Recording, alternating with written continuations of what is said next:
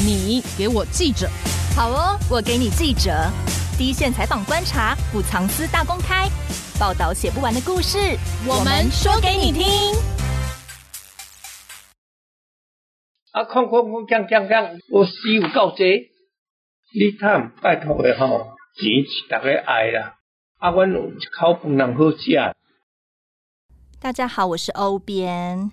我们今天又要带大家回到七股的现场，在八月初的时候，有出了一集《七股光电噩梦》问号，发展光电是一场噩梦吗？其实对有些人来说是一个淘金的美梦，但对于渔民来说，可能就不一定了，可能是一场噩梦。那我们为什么要回到七股呢？因为西文啊，就是采访这个事件的记者。七月明明就才去了一趟七股，不到几个礼拜，八月又再去了一次。那这次为什么会去呢？先欢迎希文出场。Hello，大家好。你上一次去啊，主要是跑到台六十一线以西的七股的地带去关心文革的渔民的生计嘛。然后那时候就发现，哎，如果要架渔电共生的话，其实对于文革养殖的生态是不利的。因为文蛤要生长是需要阳光的，那如果遮蔽太多的话，文蛤可能存活率就不是太高。但这一次的焦点转到了乌鱼的渔民，为什么呢？打听到什么风声吗？其实本来那时候完成呃文革的那个专题报道，就是关于台六十一线以西的部分的时候。嗯其实感觉这个专题可能已经告一个段落，我也是这样觉得。对，但是而且明明过了好久，一般系列新闻都是可能一个礼拜内出完，然后你哎、突然又冒出来了，我就觉得想说，嗯，发生什么事了？其实本来是想说告一个段落，那。之后可能有机会会再回去采访，结果没想到就是这么快。那时候对，很很快就有渔民跟我讲说什么，他们因为光电施工的关系，影响到他们的养殖渔业，尤其是在独家里那边有很多乌鱼，因为工具机的移动啊，让很多乌鱼大量死亡。哦，就我听到的是说，有渔民要出来封路，不让呃这些呃施工的机具进入渔温附近，这样子，就也想要去了解一下。因为文革那个部分是鱼电共生的部分嘛，就是说它可以很技术性的去理解说哦，到底发生了什么事情。但是乌鱼死亡那时候确实是有点好奇，说那为什么这些施工会影响到乌鱼的死亡？因为它又不是盖在乌鱼的鱼温上面哦，所以它只是盖在旁边。盖在旁边是农地吗？对，附近的鱼温或者是农地。变更地目变成要种电，嗯哼，这样的施工为什么也会影响到旁边的余温？那你这一次主要是去七股的杜家里嘛？对对对。其实这个地方，我想一般人应该算是蛮陌生的吧？杜家里算是一个什么样的环境啊？我也是蛮陌生的，也是第一次去我我觉得这个专题很有趣啊，就是我我其实真的是对可能。我对台南的牛肉汤比较有研究的，是不是？其实主要是去喝牛肉汤，堵家里顺便。对，嗯，可能有一小部分是想去喝牛肉汤。好啦，那为什么主要是去堵家里？确实是一个比较属于偏呃台南偏乡的地方啦，嗯、他们就是以养殖渔业为主。那独家里其实就也是一个很偏僻的里，但是它很有趣哦，它是台湾目前保存最完整的单姓聚落，每个人都姓邱，就等于。是一个邱家村哦，算是一个邱家大宗亲会吗？对，没错，每个人都姓邱。那如果你不姓邱，就知道你不是本地人。他们都没有人移出，或是没有人移进来吗？很少，算是开枝散叶，但都在同一个地方。对，大家可能追溯远一点，应该都是同一家人。嗯，对，反正就是很偏僻，然后大部分都是以养殖渔业为主。嗯，要找地方也找不到地方住，所以那时候还跑去隔壁区住。Google 吗？Google 搜不好搜吗？有啊，后来就找到隔壁区的 汽车旅馆去住。问一下赌家里在哪？是不是？没有，我说当当时去采访，因为又是一个两天一夜的行程所以说就是隔天晚上又住在，本来是要睡车上，然后后来又还是找到了隔壁的隔壁里的呃旅馆旅馆，所以当地反而可能还没有住宿的地方。没有哎、欸，因为他们主要都是当地的渔民，然后有一些甚至是城市的渔民，就是说他们的渔翁在那里，但他们并不住在地方，他们可能是住在台南市区啊，每天会往返去养鱼，然后再回家，这样蛮不方便的耶。对，可是确实是市区的可能生活机能比较完善吧。也是，那赌家里主要就是养乌鱼吗？嗯，其实他们原本养石目鱼哦，因为石目鱼是一个比较相对稳定的鱼种，收成很稳定，就是可能是因为太稳定了吧。后来太多人在在养石目鱼，所以说就整个市场饱和。呃，导致说后来的利润非常非常的低，但、oh. 渔民们就想说啊，这么低，我要怎么生活？我要总是想要能够赚多一点，所以就转养乌鱼。对，所以后来他们就觉得说，哦，那我们来转养乌鱼好了。所以说，其实当地大概是种石目鱼、乌鱼、白虾石，也有人养石斑这样子。但养乌鱼是有比较好赚吗？乌鱼就是经济效益比较高，因为主要不是乌鱼，是乌鱼子嘛。乌鱼子的价值比较高，那好好吃。对，如果是市场缺货的时候，可能它就是一个暴利啊。嗯，对，所以说大家就是想要去养乌鱼，然后取那个乌鱼子去卖。对，嗯、但是因为乌鱼相对来讲是比较难养啦，嗯、因为譬如说石目鱼，你今年养就可以今年收成，可是乌鱼是你今年养要隔年才可以收成。所以我可能一开始是养小鱼苗，但它要花一年的时间长大才有卵，这样吗？对，可以这么说。可是因为乌鱼很容易生病，嗯，所以说它可能因为外在因素的影响，就很容易生病，然后很有可能就死亡。譬如说你你养乌鱼，你下假设你下一千个鱼苗，可能最后只能收成七成。哦，对，所以本来存活率就没有像别的养殖鱼种这么高。对，像以石目鱼来讲，你养多少就会活多少。嗯哼，可能大概存活率会是九成以上。嗯，但是养乌鱼就可能是七成啊。七八成，或者是更低，嗯，但是相对来讲，就刚才有讲到说，它的利润是高的，渔民还是愿意去养。尤其是如果你养到第三年、第四年，他们就是第一年叫一年级生，哦、然后养第二年叫二年级生，然后他们也有可能就是养到第三年、第四年，那那个乌鱼子价值就会非常的高。但是因为你的风险也相对很大，譬如说你可能。第二年养可能是七八成的存活率，可是你到第三年养，可能又会因为乌鱼这么容易受外在因素影响，它很有可能第三年就死更多。嗯、对对，可能是存活率一半啊，或者是怎么样。嗯，这一次呃，你去赌家里嘛，他们目前是以农地种电为主，因为渔电共生目前在七股还是暂缓的状态。是的，现在呃，渔电共生的部分只有专区有在动工。但是其他的部分现在都是暂缓的状态，在泰南七股这个地方。那赌家里那边部分是属于农地地目变更的，就是农地种电的部分。嗯、对，就是他们之前政府有开放两公顷以下的农地可以做地目变更来种电。嗯、对，但是因为后来发生了很多争议，所以说那时候在二零二零年的七月七号的时候，农委会后来就更改了规定。两公顷以下的地目变更的农地种电就完全禁止了，但现在还是在动工。可是因为在变更之前，有一些农地已经完成了地目变更，所以他们就因为这个法令没有溯及既往，所以说这些农地就还是在种电，开始要施工了。这样子就没想到隔壁的农地种电竟然会影响到乌鱼的生态环境哦。乌鱼到底发生什么事情了？我们来听一段渔民的受访音档。可能剩下要一半呀，一半是。啊，他们之前施工是都是在做一些什么工程？刚才车迄个桩呀。啊，伊在施工哦，会震动。嗯。啊，鱼啊哦，都会跳。嗯嗯嗯。有病就死。啊，空空空，锵锵锵，我死有够济。你看，拜托的吼，钱是大家爱啦。啊，阮有一口饭能好食。确认一下，是希望他们明年再来做，一到三月。对。这个渔民啊，他一开始就说他的损失已经有一半了，是不是？其实蛮多的耶。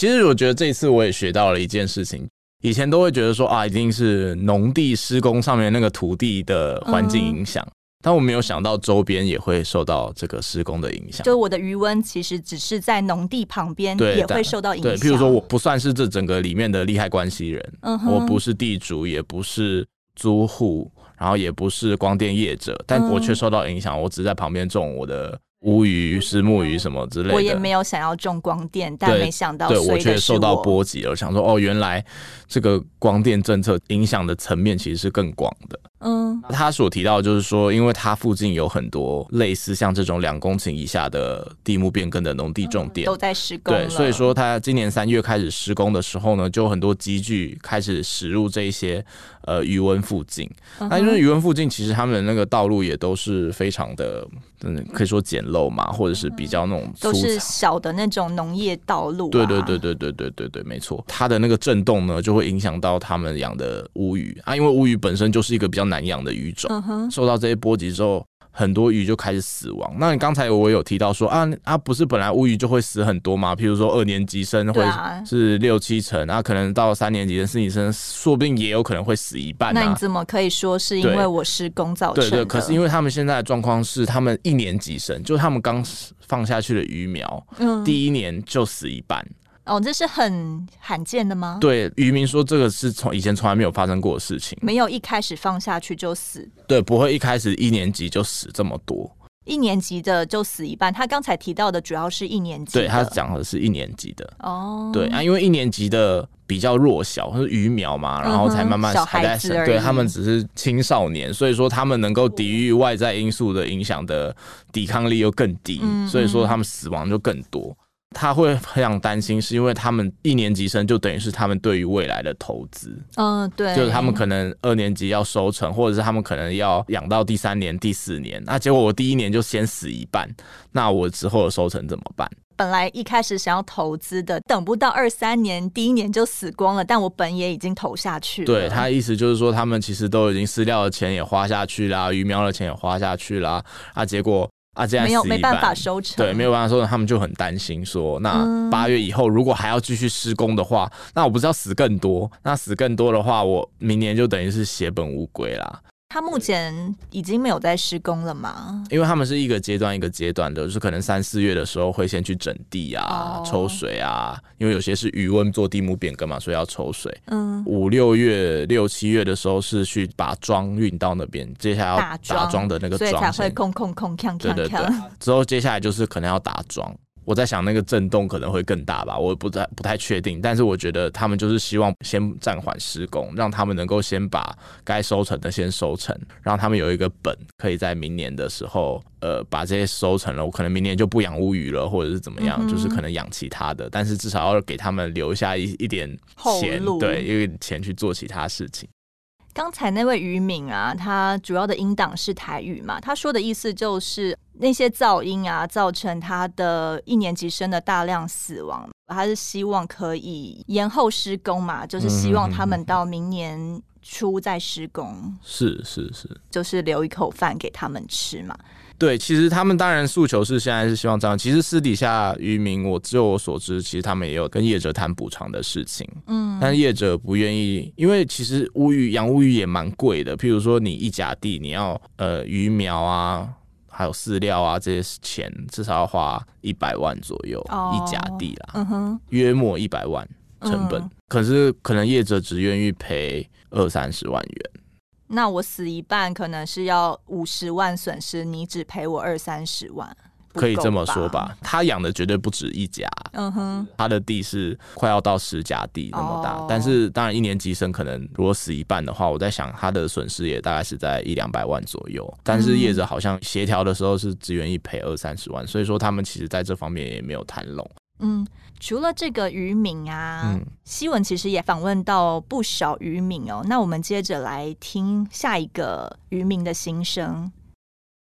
所以是今年三四月的时候来动工，对，那个溺水是什么时候？农历一月六月一号。这届的损失是比八八水灾雨损较严重啊！哦，这届损失是每年的嘛无啊，嗯，不是今年的而已，是每年的嘛无啊，嗯，就当阮每年的财路啊，一当诶当去啊，即摆来开始就是死的是死二三四五年级的乌鱼，即开始咧死亡，这是要灭我们的啊！水已经淹到阮的鼻孔啊，你敢袂讲无挣扎？这个英党一开始提到一个溺毙的呃人吗？他是什么问题？怎么会溺毙？嗯，蛮有趣的，就是我们去访问的时候，他就一直有提到说，有个渔民在呃今年农历六月一号的时候，嗯，就溺毙在自己的鱼塭里面。大家之所以会提到这个案件，是因为大家都猜测，是因为工具机在在这个鱼塭附近移动的时候，会造成这些乌鱼的躁动，嗯，它会开始不断的会对会游来游去这样。那时候他们猜测这个渔民呢，看到自己的乌鱼躁动的时候。可能很紧张，嗯、就想要去调整那个水中的。不知道他，因为他不知道，他以为他一开始其实大家也摸不着头绪，说到底发生什么事情。鱼为什么要那么怕？对，乌鱼怎么会一直游来游去？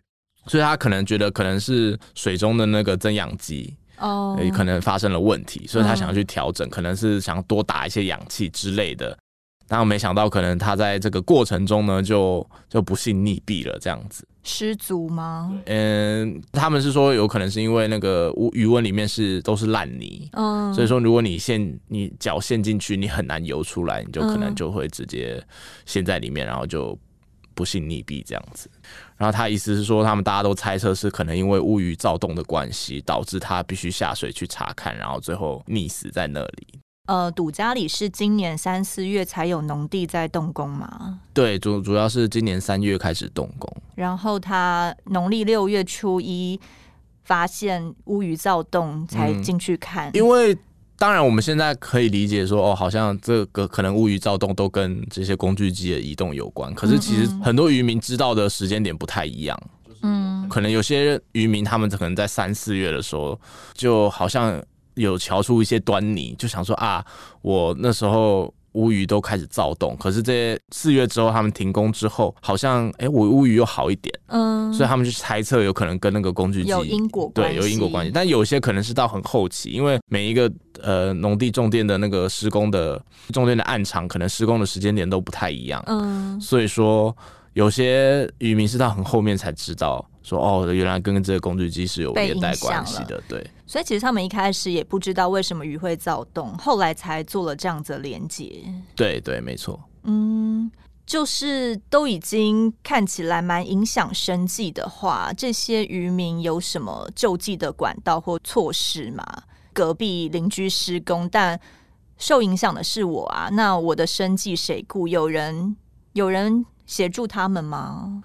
嗯，其实目目前就是我觉得这就是一支这个光电政策在施行的时候有一点可能忽略的地方，就是说林地人的权益该怎么办？那这可能是有很多层面的问题。第一个是观感上的问题，比如说我邻居看到这么多太阳能板，我他能够接受吗？嗯，对。那现在就是第二个层面的问题，就是他在施工其实是会影响到我的。我的土地，我的上面的余文，我所养殖的东西，嗯，可是现现行政策里面是没有顾及到这个部分的，就是你林地，就就是你就是把旁边的人跟我们没有关系，对，就譬如说政府可能很愿意去，可能有预先思考到租户的权益，或者是有思考到土地持有者的权益，或者是光电业者的权益，但没有人去思考到林地的这些人也受到波及，那。他要该怎么去保护他们权益呢？所以说，其实是有立委在建议说，是不是应该要修改法令，去保障他们也能够在这个过程中能够不受到伤害。也有立委现在在目前在协调，当然最最立即的就是要先把工程暂缓，让他们能够先缓口气。其实呃，还有立委提出一个我觉得也是很重要的点。当然，我们现在建立了一个因果关系，就是说这些工具机的移动影响到了乌鱼的成长，然后造成了渔民的损失。可是这中间，譬如说你要诉诸于法律途径，或者是说呃要求赔偿的时候，其实它是没有一个基准的。就算去法院告说啊，因为这些工具机的移动影响到我的乌鱼，但是我相信法院也会说，那这有根据吗？不能说是因为我观察到的。对对对，就是说。政府其实也应该去协助建立这个中间的因果关系，用科学的数据，嗯，然后提供给呃这些渔民一个依据，就是说，如果你之后要要求赔偿的话，这样才不会有那种更多的纠纷。嗯，其实这些厂商也可以说，那可能跟我完全没有关系啊。对啊，对，可能那只是那只是你无鱼就这样死亡了，那跟我有什么关系？嗯、老实说了，这些厂商也是因为渔民们有很大的反抗，他们现在才会暂缓的。其实他们确实也可以主张说，这跟他们完全没有关系啊。其实这样对于厂商暂缓的权益也是有影响的。是啊，是啊，就是说你如果政府能够当中间的那个协调者。至少在比较公正，对，比较公正，他们在沟通的时候也比较顺畅，而不是说啊，我觉得是怎么样，然后对方觉得那又不是怎么样怎么样。那呃，因为现在农地施工嘛，所以即便我受到影响，我也没有办法主张叫你不要嘛，我也只能就是看对方有没有意愿暂缓而已。是啊，是是这样没有错，嗯、否则就是会变成呃实质的抗争嘛。就像因为后来也有一些渔民，他们干脆他们为了怕说他们有进一步的损失，所以说他们干脆就把附近的路道路封起来了，让未来机具不能再进入渔文附近。那这个老实说，他要进入也是合法的、啊，对啊、所以说这一定会产生就是地方上的冲突，就是渔民抗争，然后不让机具进入，但是机具又光电业者又没有犯法。他们还是理论来讲，他们还是可以正常的施工。机具如果硬要进入的话，可能就会有一些比较严重的冲突了吧？嗯，我相信是这样，因为如果当地渔民没有办法承受这样的损失，那他们也有可能抗争会升级。那你这次系列出了两篇稿子嘛？我比较好奇的是，其中有一句啊，是居民悄悄的说。目前的工程整地啊、施工，还有后期的土方运送，是有地方势力瓜分介入的，已经做好利益分配了。然后他说，一般市井小民哪敢反抗？他们其实是有点害怕的嘛。而且有很多人稿子里面很多都是匿名的消息哦，他们一定要匿名才敢受访嘛？他们是在怕什么？主要是居民有很多心情上的顾虑。第一个就是，其实因为刚才讲到说，这个村子其实是一家亲，都姓邱，对，所以说其实旁边的地主就是想要种电的农地地主，也有可能就是他们的亲戚。嗯，所以说当他们在抗争的时候，或者是他们在反对这件事情的时候，某种程度上可能是在挡自家人的财路。他们其实心情上也会有点复杂，想说我到底到底要不要出来？今天是真的，因为他们可能余温受到伤害了，才不得不跳出来，否则他们可能一开始也根本不想要呃伤害到这些远亲的利益。嗯、那第二个是说，一个产业要进来，不可能呃，譬如说一个台北的厂商下来。他不可能是带着台北的运输啊，或者是台北的施工公司啊，或什么的。他要进来的话，一定是找当地的公司来协助帮忙。嗯，所以说，其实当我要农地要种电的时候，可能他的施工也是找当地的施工，土方也是找当地的运送，然后整地的，然后后期的处理的，然后可能最后打桩的这些工人啊，什么都跟可能最后都是找当地的工人。也就是说。讲的比较难听一点，就是可能是地方把持的势，呃，地方势力把持的这些公司。地方势力是什么样的势力？有可能是黑道啊，有可能是他们本来就是在从事当地的接案啊、就是这这边只要有案子都我都都是他们的。对，嗯、那这些。产业下去，那他们都已经，那他们也会说，那我来做这个，我要做这个，给我赚，对，我，我要赚这个，你要赚那个，然后其实他们都已经做好利益分配了。嗯，那那在地人当然是，就你现在把路封了，他们赚不了的话，那那如果你今天抗争，然后像您说的把路封掉，然后呃，或者是做其他性质的抗争，实际上就是挡人财路嘛，嗯、那就是，可是重点是蛮有趣的，就是说其实他们这样的分配。很多时候也让旁边的人求助无门。嗯，什么意思啊？就说因为他可能他在施工了，然后影响到旁边的余温，那他当然是第一个直觉的反应，一定是说我要去找那个施工的人理论。对，但那个施工人就说啊，我只是外包的，嗯，我只是外包来施工的，我只是来做事，我什么都不知道。对啊，我也没有决定权，你跟我讲也没有用。我只是领一天的工资，做一天的事，这样。对，所以说就变成说业者跟居民没有办法直接接触，哦、然后也业者可能也是在知道当地问题的时候也会慢半拍。这些施工人未必会把问题上报到，嗯、除非他们有人在。前那边督工，然后，嗯，然后之后上报高层说啊，我又发生这样的问题。嗯，会花很久的时间才会叶子才会知道说，哦，原来我伤害了当地渔民的生计这样子。你刚才说，呃，地方势力有一些可能是黑道啊，嗯嗯，所以你有找到真的有被威胁的渔民吗？对，我有问到被威胁渔民，他就说啊，你不要写，你不要写，不要不要不要写我。所以真的没有被写出来，但我们节目里讲出来，他只能大大概只能大概讲一下他的状况，他的状况就是他的余温确实是因为施工的时候被受到影响，然后他养殖的鱼种都全部都死亡了。哦，对对对。他养的呃死亡之后，然后他就有去呃可能抗议啊啊，对方就有小弟就来说说，那赔你多少钱？嗯，然后他就说不要，然后可能后来大哥来了，然后就说一定要一定要他拿钱，一定要收下，对，一定要收下。那因为你不收下的话，第一可能是不给他面子，第二是他们也希望你把这个钱收下之后，如果你之后还有抗议的声音。他们就会说啊，你已经拿钱了，这样是封口费吗？对，类似像这样子的一个状态。他其实大家也传的绘声绘影啦。到底，因为老实说，这个案子后来本来他们说初期的时候，确实会有一些这样零星的状况，就是会起会有黑帮的介入，然后甚至威胁。但是因为后来这个案子慢慢的地市政府也开始了解到，然后也有一些立委议员开始在地方上活动。提供协助，这黑道就比较安分，对，就比较不会去做类似这样的事情。但这种事情还是会在地方上传开来，然后还是会觉得说，我还是不要太明目张胆的来捍卫我的诉求。这样。那如果假设这笔封口费可以、嗯、呃真的弥补到他的损失，然后是。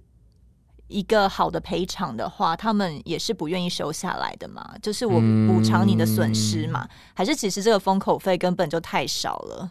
封口费的数额的金额并没有非常的大，所以说我想，我想，我想应该没有人，我想应该没有人会接受吧？对啊，对，只是呃，因为有不得不接受的压力，是不是？对对对对对对对对对。笃家里本来算是在台南比较偏僻的地方嘛，当地如果真的要施工啊，或是有一些什么状况，呃，市政府或是真的明代不一定可以第一时间了解到。其实他们也都跟明代有联系啦，嗯，所以说我不知道是不是能够第一时间了解到，但是确实。就像我刚才讲的，他们有太多层面的考量，嗯，就像说他们不想要挡自自家人的财路这些，所以其实他们在思考要不要让媒体来报道，他们愿不愿意接受媒体报道这件事情，他们就思考了一段时间。哦，是哦，那你这一次直接杀下去找得到人访问，是因为他们后来就是真的想通了，才才愿意让记者。访问，否则他们原本是真的还觉得这是一个他们内部可以协调解决的问题，但是因为他们现在可能部分渔民的损失过大，那真的需要暂缓，嗯，他他们才愿意让媒体来报道。那你一开始是知道有人可以访问才下去的吗？还是你看了再说，先下去再说？呃，我有先问，那因为我的可能介绍人就说他们要再想一想，后来他们大概想了一个礼拜，然后就说好，好了，他们愿意访问了，我才下去的。就是当然也会要需要给他们一些空间去思考，毕竟我们是记者，是外人嘛，你也不太清楚说他们地方的利益纠葛是怎么样。嗯。你可能在外面来看说啊，他们是弱势，可是他们也有在思考说，就像我刚才提到的很多不同的原因，比如说不想变成一个公开的抗争，嗯，或者是不想要受到黑道的威胁，或者是。呃，就是也不想把事情闹大的感觉。对对对对，没错没错。嗯，刚我们有提到啊，在七股堵家里这个地方啊，因为农地施工的关系，可能就导致大量的乌鱼的余温受到影响，然后很多鱼就死了嘛。那主要是因为农地施工、农地种电的问题，没想到就会导致他们只是邻居的关系，但竟然还是受到影响。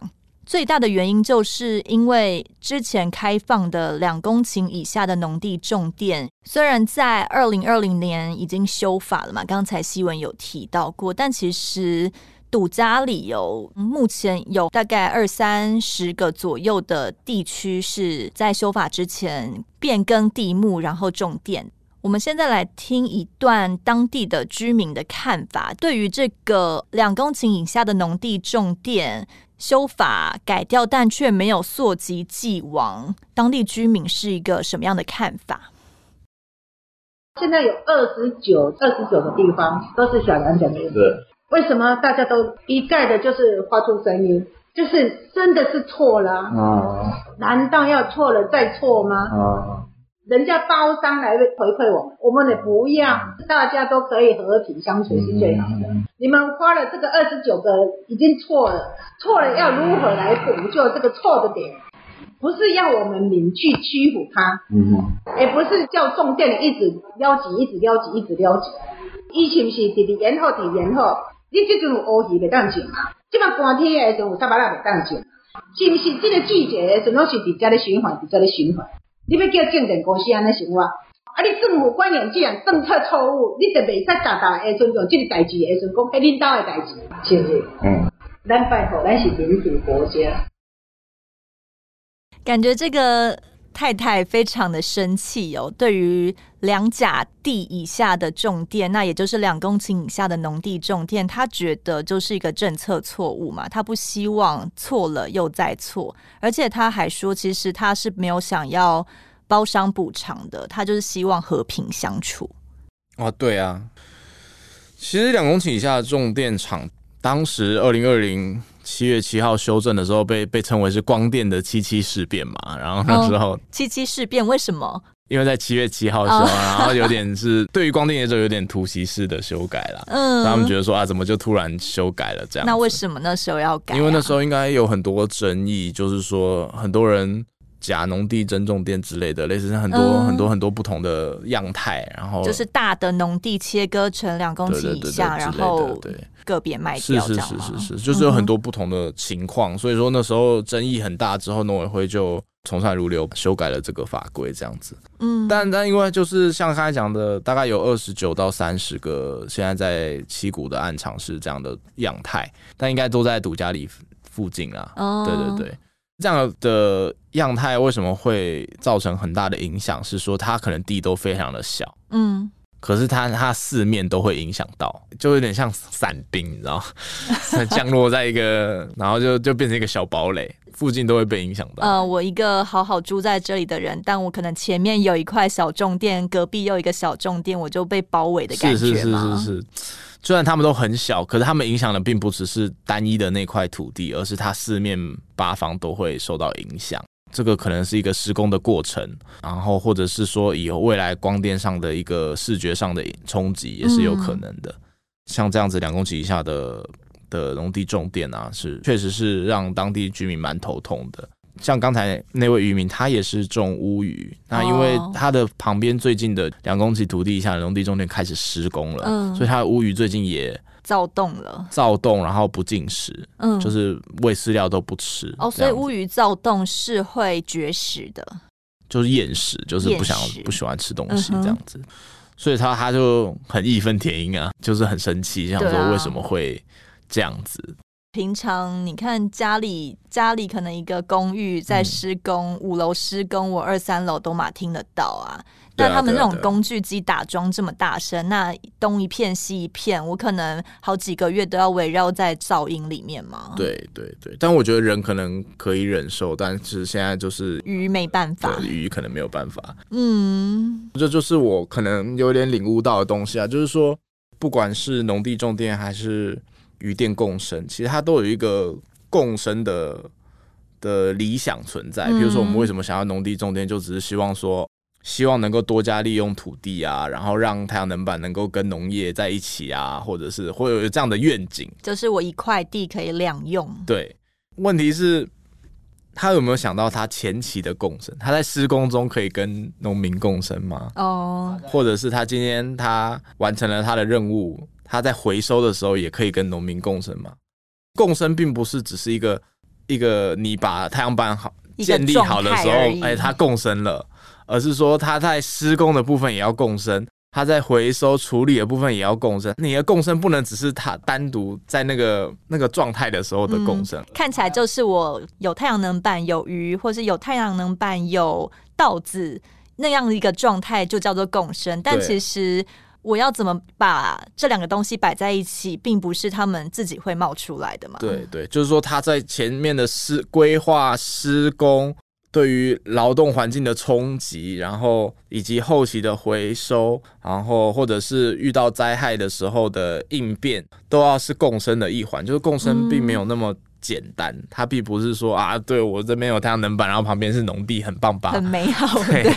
好像是这种乌托邦的概念。嗯、但是你要如果要做到共生，它就是一个很全面的共生。你不能只有它完成的时候的共生，而是它还没有完成前，或者是它要结束的时候，也要有共生的理念存在。现实就是你在施工的时候，我鱼都已经被你杀死了，那根本没有机会共生啦，嗯、全都死掉了。我只是觉得说，就是说你不能想着。你喜欢一个人，然后你就想着啊，我们一定结婚，一定很美好。可是到达、嗯、要到达结婚那个状态的时候，也都要要先交往、啊，对，要先交往啊，要先互相生活啊，同居啊，然后都没有问题了，然后才可以到达结婚那一步是美好的。你不能忽略前面的这些过这些过程，也是很重要的。你不能只想象一个某一个片段呐、啊。嗯，确实，因为像上一集呀、啊。希文主要是关注台六十一线以西的文革的渔民嘛，是。这一次关心到的就是杜家里乌鱼的渔民，那就发现了，其实现在呃，我们要谈渔电共生嘛，或是农电共生，虽然这次的乌鱼是因为农电共生而死亡的，确实已经。关注到两个案例了，一个是文革，一个是乌鱼，都因为目前的光电政策，也许很难养殖，嗯，就会令人很好奇啊。我们鱼店或是农店真的能共生吗？新闻上次有介绍到日本或是中国都有共生的案例嘛，他们是成功的案例嘛？那为什么移植到台湾来会出现很多问题啊？我觉得还是回到上一次我们有讲到的结论，就是说这整个政策的推行太快了。嗯，那政府扮演了的角色就是一个相当被动的角色。嗯，文革或者是乌鱼，我老实说，我觉得这如果你去做一些先期的勘察，都可以了解到地方的生态，进而有一些相关的配套措施。可是正因为这个政策这么的赶，然后政府又是一个被动在接收光电业者申请的的状态。它并不是一个哦，我帮你安排好，对，就是政府已经有一个政策，然后我决定这地方可以，然后我去做一些什么生态的生态的勘察，然后或者是跟居民做协调，嗯、然后到底该做多少，怎么做？对，就总量管制有没有一个总量管制的配套，或者是怎么样的一个全面的一个规划，而是就是有点打游击战式的。嗯在管理业者申请，然后我们就去做，然后最后有问题了，我们再来解决，然后就暂缓。对，那对，那最后就是欲速则不达。就是我觉得这些问题其实都可以避免，只是说政府现在的状态就是快，还要再更快，就变成说，因为没有先期的这些勘察，我们现在就是要帮这个政策擦屁股。对赌家里来说，他现在。连农电共生都是暂缓的状态啊！但刚才的那个英党也说，那你现在夏天是乌鱼，但我冬天是虱目鱼，难道要一直延后下去吗？那要延后到什么时候？对于光电业者来说，他们也是损失啊！现在目前就是没有一个补救的方式嘛？还是就如同刚才的居民说的，政府还是放烂中？我确实觉得现在对于已经通过的两公顷以下的。农地重点的部分是没有一个解决的方案，至少我、哦哦、我我至少我没有看到政府有提出任何解决方案。就算你要溯及既往，老实说也会有很多的问题，就是因为第一，光电业者并没有违法申请这个两公顷以下的土地变更的部分，也是照规则来的。对，他们也是照规则来。然后你说你要溯及既往，老实说，他们其实应该也可以打行政诉讼，他们也会不爽、啊。对，应该也可以打行政诉讼，而且应该会赢。哦，对，所以说，那既然不能溯及既往，那你有你有没有更好的嗯配套措施、嗯？你现在只寄出了一个暂缓，但完全没有办法解决任何问题耶。对，因为我觉得现在的暂缓是说。我我个人在采访的时候，我觉得对渔民当然是有点不公平啦，因为、嗯、因为现在全国其他地方就没有在做两公顷以下的农地种电了嘛，嗯，那为什么你这边却可以啊？因为他们先通过了，嗯，啊，可是对我来讲冲击是一样的，没有没有先来后到的问题啊。嗯、就是说，原本这东西就是不合理，那你后来让它变成是确实禁止了、违法了，可是这些人又还是可以继续的。因为之前的可能法律的漏洞不完善而过了的这些，对，但是你还是自对当地居民或者造成了伤害。对，我是觉得这个确实是一个难题，但是我现在觉得我也没有看到政府有解决的方案，还是因为真的太烫手了，他们就先假装没看见。对，但但是我觉得这个会延伸出更多的问题，因为你现在只是。老实说，你现在可能只是乌鱼，那可能好以后养其他东西，是不是也会发生其他也不同的问题？嗯，我觉得这也是你很难预料的。因为乌鱼也是真的施工以后才发现啊！天哪，他们竟然会躁动，对对，可是大家一开始也没有，大家一开始也没有预预想到会有这样的情况发生。那我可能改养别的，说不定会有其他的问题。据西文自己去找资料啊，目前赌家可能是二三十个嘛，但全台在两公顷以下的农地种电是有两百零八件，嗯、哼哼，所以其实不只是在七股有这个问题，可能在全台湾各县市都有零星的这样子的状态，就是两百零八件，那可能还是需要政府有一个补救的措施，才不会影响到业者跟居民的关系吧，因为我觉得他们双方可能。也并没有什么受害者跟加害者的关系，他们可能都是在一个政策不够完善的情况下，都变成了受害者。对啊，我觉得在这光电政策里面，其实这个故事里面是没有一个非黑即白的一个叙事架构，嗯、而是说他们都是在游戏规则里面，其实他们也都是奉公守法啦。嗯，老实说，只是这个游戏规则有问题。嗯，政府能够拿出配套措施。我觉得是民众还有业者也都期待的。那以目前蔡政府大力推动绿能政策的情况下，真的最后要退让的话，因为目前是僵局嘛，嗯，会是真的必须是比如说农民或是渔民要牺牲吗？我觉得现在这个状态就是这样子啊。我觉得至少我我现在没有看到任何的解决方案的话，那就是很遗憾的，就是可能农民就要牺牲。这些渔民也意识到说，他们很有可能是最后被牺牲的对象啊，所以他们有在讨论啊，就是可能就是很生气啊，就说啊，以后这些太阳能板盖好了，我就要我就要这边撒面粉在那个太阳能板上面，降低他们那个功率，啊，不然就是撒那个什么。他们要去那个七股的盐山拿那个盐撒在那个桩上面，让他们就可以被侵蚀。嗯、听到就一开始觉得很有趣，然后后来想一想就觉得有点难过。就是说，嗯，他们只他们其实打在心里面也觉得说政策可能没有办法帮到他们，嗯，然后他们只能用这些很消极的手段，很孩子气、很消极的手段去去对抗这个太阳能板。我就觉得很有，呃，那你这一次？第二次去七股嘛，嗯、有什么心得吗？嗯，我觉得我还是真的很希望看到政府有一个很整体的规划啦。现在的状态就是因为当初都是没有规划，就是业者觉得然后这个好，这个他去跟地主协调，就这块地好，这样就来申请。就像上次提到说，那这样子到底有没有总总量管制的观念？就是说，到底而且这地方适不适合，或者是对地方有什么冲击，全部都没有评估，嗯，最后只会衍生出更多的问题。那最后就是政府急于想要完成的事情，最后就是会更慢的完成。因为上一次。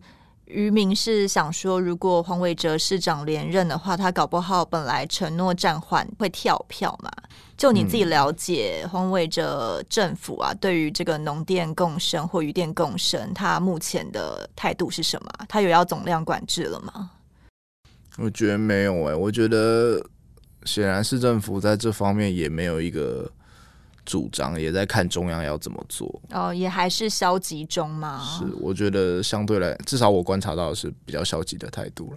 但因为现在在台南，至少在七股这边就已经有一些抗争啦。嗯，他没有想要先在抗争扩大之前处理掉吗？哎呀，老实说，我不知道那个抗争的会让他损失多少选票了。如果以单以选举来考量的话。哦我并不觉得七股有多大的影响力啊。好吧，嗯、呃，我只能说，其实每一个台湾人民都很重要啦，不能因为 在居住地区的影响而居住的品质啊，或是可能受到的照顾有所差异吧。这真的是也要看市政府执政者的良心，他愿不愿意来照顾这些渔民，还是说他就觉得说，反正我怎么样都当选，那你也拿他没辙。嗯，像我们之前，也许很多在讨论农电共生或是渔电共生的时候，都是看大方向、大政策嘛。但这一次西文其实是见微知著，去看一个很小的地区受到的影响，也许放在台湾各地都是会有同样的情形的。因为我们其实如果真的没有去当地实际看过的话，并不了解实际真的在运作的时候，对于当地或是。生态会有什么影响？这其实是还蛮重要的。啊、那这个七股的光电啊，或是各地的光电，你还是会继续追下去吗？哦，那当然了，它是一个大问题了。我觉得其实也是因为第一个报道结束之后，然后又有第二个报道，就会发现它其实是一个可能是一个算是一个结构性的问题。嗯，呃，接下来就还是会有在计划说会会再跟光电业者来约访。因为我们一直都还是在关心渔民的说法是什么，或者这些业者也有也有他们想要讲的，嗯，那我们也想要来采访，那把它弄得成一个更完整的报道，或许对于政府在未来配套措施的拟定上会有帮助，也说不一定。嗯，对。目前七股光电的 Podcast 已经做了两集了嘛，那如果大家对于上一集内容不太了解的话，在节目说明里面也会附上连接，大家可以先听一下，再来听这一集的话，也许会有一个更完整的了解，就是光电进驻七股产生的影响。那可能光电的影响不只是发生在七股嘛，像呃之前我们跟焕城聊天，他就是走访了西部好多个县市，比较全面的去探讨到底渔电共生对于养殖渔业的影响。我觉得这都是很长期性的探讨，就不是一个单一的报道就可以讲清楚的事情。那也很希望希文可以继续帮我们追踪。好好哦，压力好大。虽然虽然你说那个要回来汐止非常的远，但我还是很希望邀请你回来。好，好，好的，然后我再来报告牛肉汤有多好喝。好，那今天很谢谢希文，谢谢，好，拜拜，拜拜。更多精彩的报道，请搜寻 VIP 大 U 点 com 联合报数位版，邀请您订阅支持。